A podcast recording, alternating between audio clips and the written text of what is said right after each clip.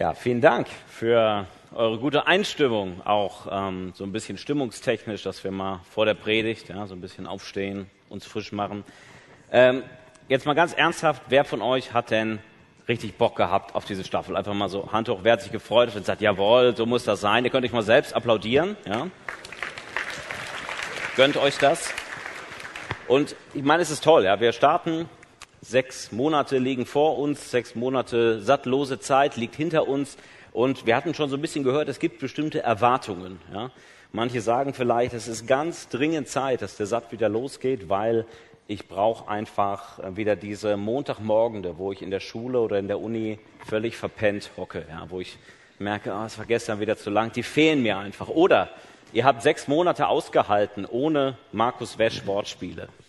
Ja. Und ihr sagt, das brauche ich wieder, ich brauche wieder. Oder ihr sagt, es ist so gut, dass der Satt jetzt so nah einfach am Sommer wieder losgeht, weil da ist der Winterspeck noch nicht da und das ist vielleicht gut auch für die Lady-Suche. Ja, man weiß es nicht. Also ich weiß nicht, mit welchen Erwartungen du heute hier bist. Ja, ähm, ich kann dir nur sagen, das, was Thomas schon ähm, ein bisschen angedeutet hat, das gilt auch für mich. Wir haben eine Erwartung.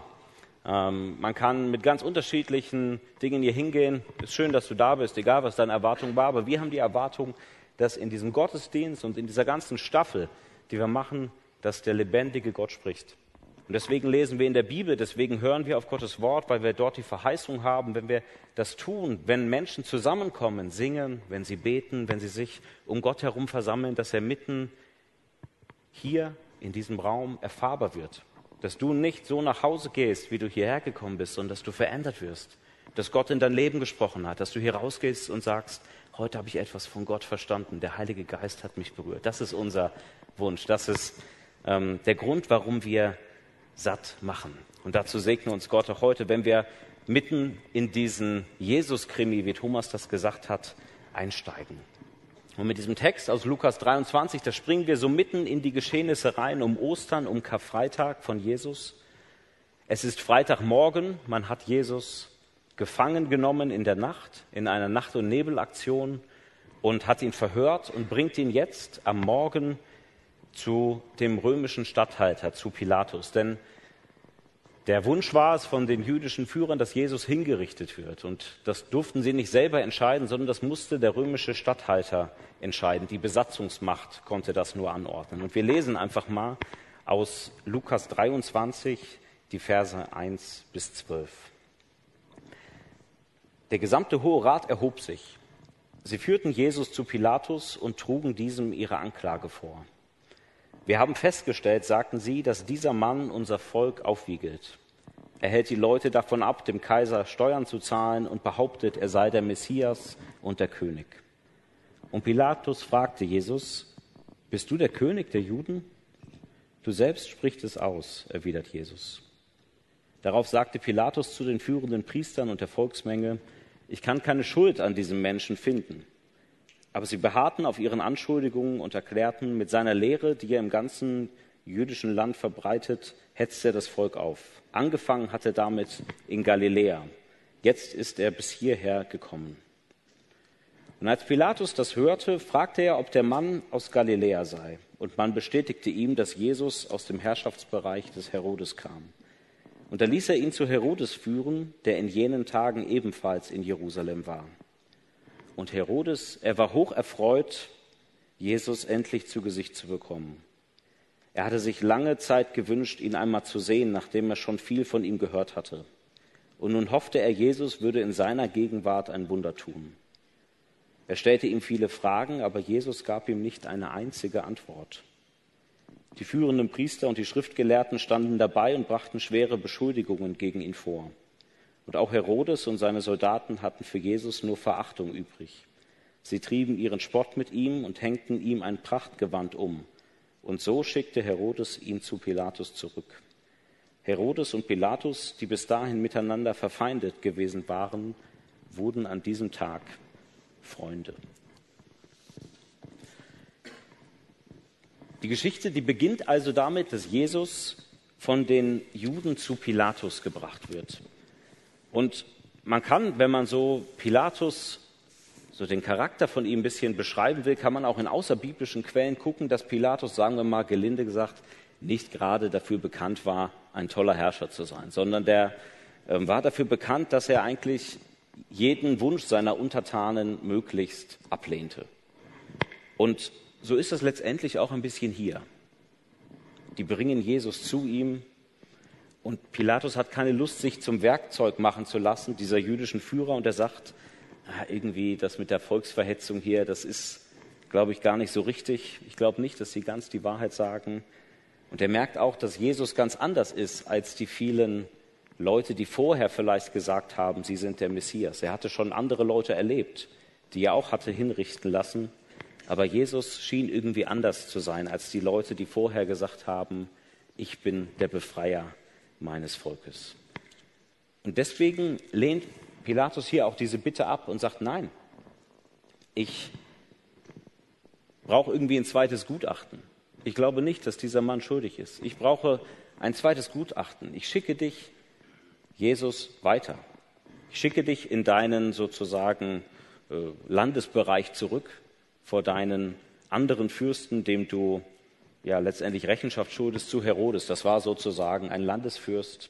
Und in dem Moment, wo Pilatus das tut, erkennt er die Macht von Herodes an. Also er sagt, okay, nicht nur ich habe die Macht, über Jesus zu entscheiden, sondern du hast auch die Macht. Und deswegen steht hier am Ende, die sind Freunde geworden danach, weil das sozusagen eine nette Geste war. Und jetzt stehen diese beiden Herrscher in dieser Geschichte vor Jesus und begegnen ihm zum ersten Mal und haben eine Aufgabe. Sie müssen prüfen, ob er ein König ist. Sie müssen prüfen, ob diese Anschuldigung, die ihnen, gegen ihn vorgebracht wird, er ist der Messias, er ist ein König, ob das stimmt und ob das sozusagen schlimm ist für Rom. Und ich habe drei Gedanken mitgebracht, die ich denke, die uns durch diesen Text führen können. Das erste ist, ich habe das mal überschrieben mit, der König wird verkannt. Wenn wir an anderen Stellen in der Bibel lesen, dass Menschen Jesus begegnen, dann klingen die Geschichten immer ganz anders. Also die gehen ungefähr so, da kommt eine Frau, die ist völlig krank und die ist in einer Menschenmenge mit Jesus und die streckt nur ihren Arm aus und berührt voller Vertrauen nur den Mantel von Jesus und wird gesund. Oder ein bisschen später, Kapitel 17 bei Lukas, lesen wir, dass zehn Menschen, die an Lepra leiden, auf Jesus zukommen und ihm sagen, Herr, mach uns gesund. Sie werden gesund. Lukas 19 lesen wir, dass ein Gauner namens Zachäus Jesus begegnet, sein ganzes Leben wird völlig umgekrempelt, Gottes Liebe verändert sein Leben. Das heißt, in den Evangelien lesen wir immer wieder Geschichten, wo die Begegnung mit Jesus völlig Menschen verändert, wo Gott etwas tut. Und hier in der Geschichte von Pilatus und Herodes, da lesen wir was völlig anderes. Da passiert nämlich gar nichts. Herodes war hoch erfreut, Jesus endlich zu Gesicht zu bekommen. Er hatte seit langer Zeit sich gewünscht, ihn einmal zu sehen, nachdem er schon viel von ihm gehört hatte. Nun hoffte er, Jesus würde in seiner Gegenwart ein Wunder tun. Er stellte ihm viele Fragen, aber Jesus gab ihm keine einzige Antwort. Und Herodes gibt uns hier so ein bisschen eine Anleitung, wie man Jesus am besten verkennt, wie man ihm am besten nicht begegnet. Also wenn du irgendwie den Wunsch hast, hier regelmäßig zum Satz zu kommen und du möchtest nicht Gott begegnen, dann kannst du das ein bisschen so machen wie der Herodes hier. Du kannst dir ein schlechtes Beispiel an ihm nehmen. Wo ist der Unterschied von Herodes und diesen anderen Geschichten, wo Menschen Jesus begegnen? Der Unterschied ist, dass Herodes eine fragwürdige Motivation hat, zu Jesus zu kommen. Er ist sensationslustig. Er will irgendwas Cooles sehen, ein Wunder. Er will irgendwie daran teilhaben. Aber seine Motivation, zu Jesus zu kommen, ist nicht Vertrauen, ist nicht Glaube, ist nicht, dass er anerkennt, dass Jesus wirklich der Gesandte Gottes ist, dass er der Sohn Gottes ist. Und diese falschen Vorstellungen, die er von Jesus hat, die führen dazu, dass er Jesus nicht erkennt. Und ich glaube, das gilt auch heute noch, wenn du hier sitzt und du hast vielleicht ein Jesusbild mitgebracht. Vielleicht haben dir das deine Eltern vermittelt, du selber hast es dir angelesen oder hast es dir irgendwie zurechtgemacht. Und die haben wir alle. Und jeder von uns hat letztendlich die Aufgabe, sein Jesusbild mit dem, mit dem Bild von Jesus abzugleichen, wie das uns die Bibel sagt, wie er uns sich selber vorstellt, damit wir auf diesen Jesus hin wirklich uns ausrichten können, diesen Jesus anerkennen, ähm, erkennen können, wie er wirklich ist. Und ich glaube, dass Jesus hier verkannt wird, das hat was damit zu tun, wie Jesus in dieser Geschichte auftritt. Da werde ich gleich noch was zu sagen. Jesus wird verkannt als König in dieser Geschichte, weil er wirklich von Gott kommt. Ich glaube, auch wir Menschen, wir verkennen heute Jesus, weil Jesus uns so anders begegnet, als wir das denken. Wenn man diese Geschichte mal jemand fragen würde, würde sagen, schreibt man eine Geschichte auf, wie Gott als König auf diese Welt kommt und wie der dann eventuell, wenn der mal irgendwie angeklagt wird, wie der sich verhält. Er würde sich nicht so verhalten, wie Jesus das hier tut. Sowas denkt sich eigentlich kein Mensch aus. Da ist der, der eigentlich der Mächtigste ist und der ist freiwillig bereit, Schmach, Spott und Hohn auf sich zu nehmen. Und das ist nicht nur heute komisch, diese Geschichte, sondern die war auch schon damals komisch. Paulus sagt mal an einer anderen Stelle, diese Geschichte von Jesus und von dem Kreuz, dass der König so schwach wird, das ist für die Heiden letztendlich ein Skandal. Das ist eine dumme Geschichte, das ist töricht. Sowas denkt sich keiner aus. Das ist eine komische Geschichte. Und ich glaube trotzdem, sie ist die Geschichte, durch die wir besser verstehen können, was Gott eigentlich mit dir und mit meinem Leben zu tun hat. Das Zweite ist, der König schweigt. Jetzt kommt mein Markus Wesch Gedächtniswortspiel. Ja. Das Erste, was mir in diesen Versen aufgefallen ist, ist, dass Jesus nicht auffällt. Hm, verstanden. Das Erste, was auffällt in diesen Versen, ist, dass Jesus nicht auffällt. Ich habe die gelesen am Anfang und habe gedacht, was soll ich denn darüber sagen? Da kommt Jesus gar nicht vor. Der sagt nur einen Satz, der sagt nur, du selber sprichst es aus. Also der sagt noch nicht mal was eigenes, sondern bekräftigt nur eine Aussage von jemand anders. So wie wir sonst von Jesus immer lesen, dass er Reden ähm, ja, ähm, zu Leuten gehalten hat, dass er in ihr Leben reingesprochen hat, lesen wir hier nur einen einzigen Satz von ihm. Und ansonsten lesen wir, dass er schweigt. Und den Satz findest du auch in allen anderen Berichten. Jesus aber schwieg still der war ganz ruhig. Jesus verteidigt sich nicht. Jesus sagt nicht, das hier, was mir gerade widerfährt, ist der größte Justizirrtum der Geschichte. Das ist alles erstunken und erlogen und ich bin eigentlich unschuldig. Der ist einfach nur still. Und ich finde, das ist ultra schwer. Habt ihr schon mal probiert, ruhig zu bleiben, wenn euch jemand irgendwie zu Unrecht beschuldigt oder wenn einfach Unwahrheiten gesagt werden? Das ist schwer. Zum Beispiel, sagen wir mal, die Unwahrheit Bayern München ist der beste Verein der Bundesliga, ja? Das kann man nicht stehen lassen, jetzt mal ernsthaft, ja? Oder jemand sagt, Dortmund spielt wirklich guten Fußball. Ja, was soll das? Ist klar, da regt sich etwas in uns, ja? Das können wir nicht stehen lassen. Oder wenn Unwahrheiten gesprochen werden, ich meine, Fußball ist, ist vielleicht für manche nah, für manche nicht so, die eigentlich dein eigenes Leben betreffen, dass jemand dir dein Wort im Mund rumdreht.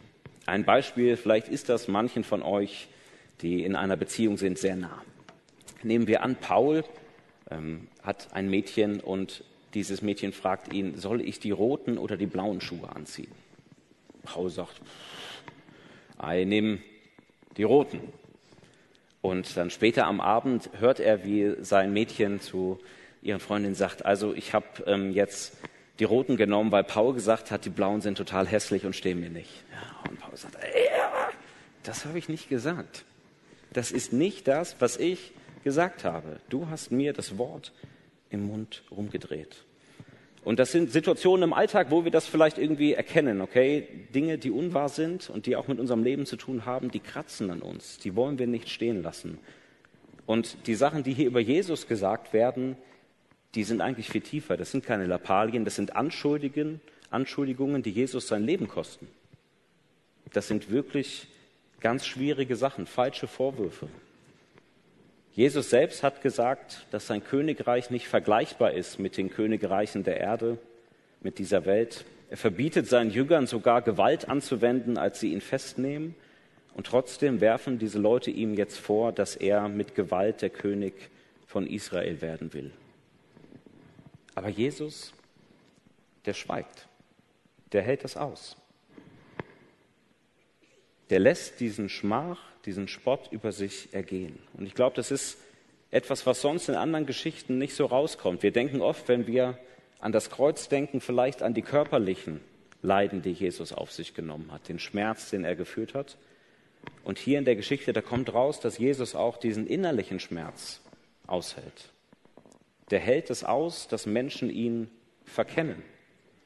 Der hält es aus, dass Menschen ihn beschimpfen, dass Menschen ihn als eine Art Fake-König behandeln, ihm eine Dornenkrone machen, ihm einen Mantel überwerfen, um seine Schwachheit bloßzustellen. Er hält das aus. Er hält das aus, dass Menschen ihn verkennen. Und das ist auch noch heute so. Vielleicht bist du hier, irgendjemand hat dich mitgebracht, du hörst hier zum ersten Mal zu und denkst, was ist das alles mit Jesus? Und du kannst damit alles nichts anfangen. Jesus hält es aus. Jesus hält es auch aus, dass du eine andere Auffassung hast. Und indem er das so macht, indem er still ist, indem er nicht rumschreit und sich in dieses ja, falsche Verfahren, was da über ihn ergeht, so einfach hinein ähm, tut er letztendlich das, was schon in Jesaja vom Propheten gesehen wird über den Gottesknecht. Da gibt es eine Passage, wo über jemand gesprochen wird, der stellvertretend für das Volk Israel die Sünden auf sich nimmt. Und da lesen wir Jesaja 53, Vers 7. Er wurde misshandelt, aber er trug es, ohne zu klagen. Wie ein Lamm, wenn es zum Schlachten geführt wird, wie ein Schaf, wenn es geschoren wird, duldete er alles schweigend, ohne zu klagen. Und warum klagt er nicht?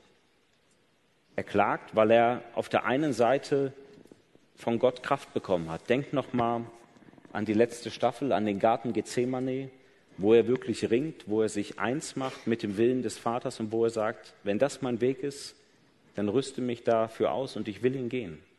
Und jetzt geht er diesen Weg und er hat auch die Kraft dafür, diesen Weg zu gehen. Und das Zweite ist, er schreit nicht, er wehrt sich nicht, weil er das freiwillig tut. Weil das kein Irrtum ist, was gerade mit ihm passiert, sondern weil er selbst sagt, das muss so passieren. Weil er selbst aus Liebe handelt.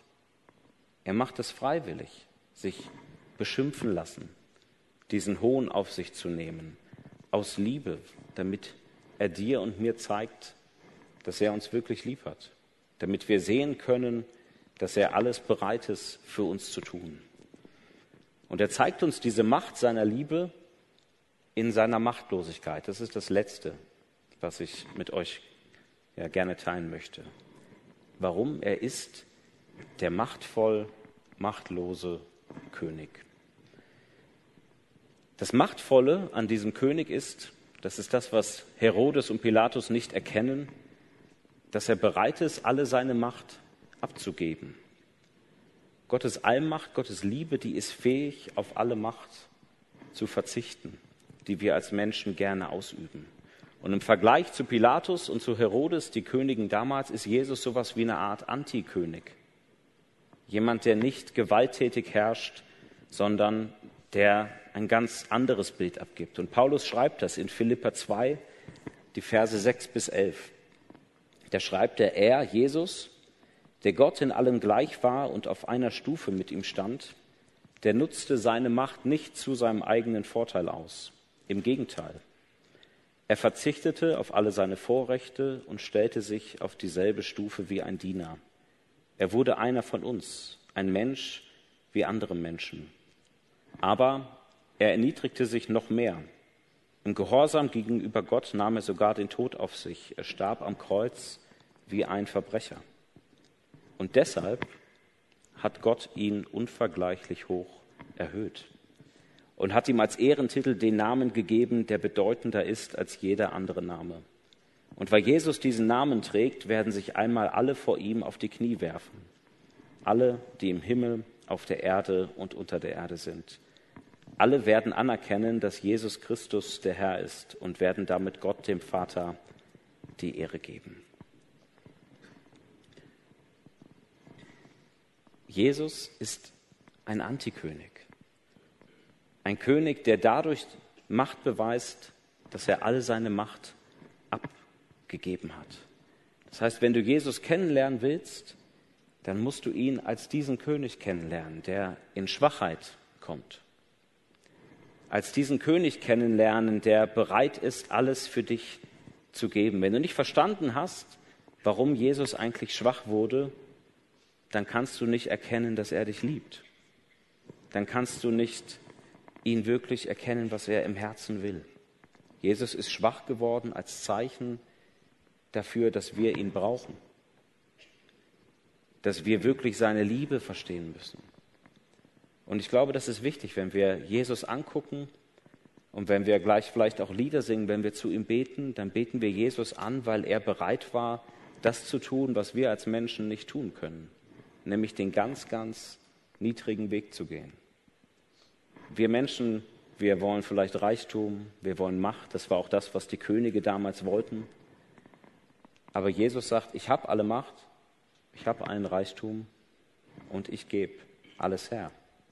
Ich zeige euch, dass es einen anderen Weg gibt. Ich zeige euch, dass euer Leben erst dann reich wird, wenn ihr, wenn ihr meine Armut versteht.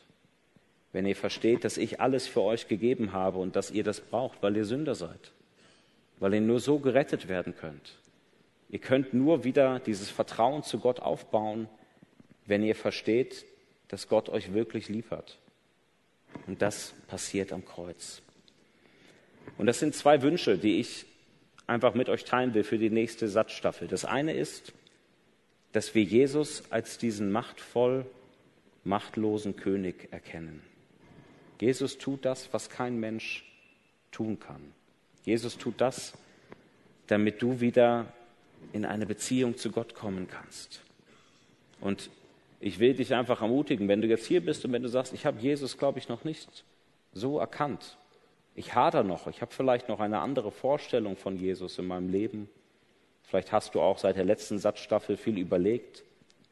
Dann lade ich dich ein, Jesus so kennenzulernen, als den Gott, der sich klein macht für dich, der am Kreuz für deine Sünden stirbt und dem deshalb dein ganzes Leben gehört, dem du deine Sünde geben darfst, aber dein ganzes Leben. Dass du dem vertraust, der sogar Schmach und Hohn auf sich nimmt dass du ihm dein Leben gibst, ihn König sein lässt. Und der zweite Wunsch, der geht vor allem an uns, die wir vielleicht sagen, hm, ich gehe schon mit Jesus, ich habe Jesus schon erkannt. Dann möchte ich dich einladen, dass du diesem König, der so machtvoll, machtlos wirst, es gleich machst. Paulus beginnt diese Geschichte über Jesus mit folgendem Vers. Das ist die Haltung, die euren Umgang miteinander bestimmen soll. Es ist die Haltung, die Jesus Christus uns vorgelebt hat. Auf gut Deutsch, so wie Jesus uns hier begegnet, zum Beispiel in dieser Geschichte, so soll das dein und mein Leben prägen. Diese Liebe, die er hat. Jesus lässt sich nicht vom Bösen überwinden, von den ganzen Anschuldigungen, die vor ihn getragen werden, von den Sachen, die die Leute ihm zu Unrecht vorwerfen sondern bei ihm finden Menschen auch noch in dieser Situation Annahme. Er erträgt das. Später die Menschen, die ihn ans Kreuz schlagen, dem wird er sagen, Vater, vergib ihnen, denn sie wissen nicht, was sie tun. Er lässt sich nicht auch von all dem Bösen überwinden, was gegen ihn steht. Ich habe eine Wasserflasche mitgebracht. Einen Moment. Wenn ich hier einen ganz kleinen Riss reinmache. Was kommt raus? Wasser kommt raus. Sehr gut.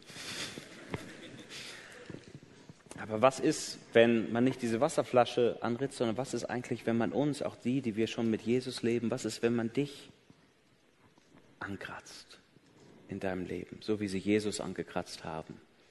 bei seinem Verhör? Was ist, wenn man dich ankratzt? Was kommt da raus? Gift, Galle vielleicht, Unversöhnung, manchmal Wut. Und unsere Aufgabe ist es als Christen, immer mehr von Jesus zu lernen, diese Kraft, die er hat, mehr zu, uns zu, äh, zu unserer werden zu lassen. Dass auch bei uns, wenn man uns ankratzt, irgendwann nicht diese Sachen rauskommen, sondern etwas anderes. Liebe, Geduld, Versöhnung, die Kraft, das Gute zu tun und seine Liebe weiterzugeben. Das ist mein Wunsch, dass wir diese beiden Sachen in der kommenden Satzstaffel wirklich so ja, erleben werden, dass wir Jesus erkennen als der, der sich klein gemacht hat für uns, der bereit war, die Schmach zu tragen und dass wir immer mehr Menschen werden, die seine Liebe in uns tragen und dass die sichtbar wird für andere Menschen, nicht nur in guten Tagen, sondern auch mal, wenn man uns ankratzt. Gott segne uns dabei, wenn wir das tun. Amen.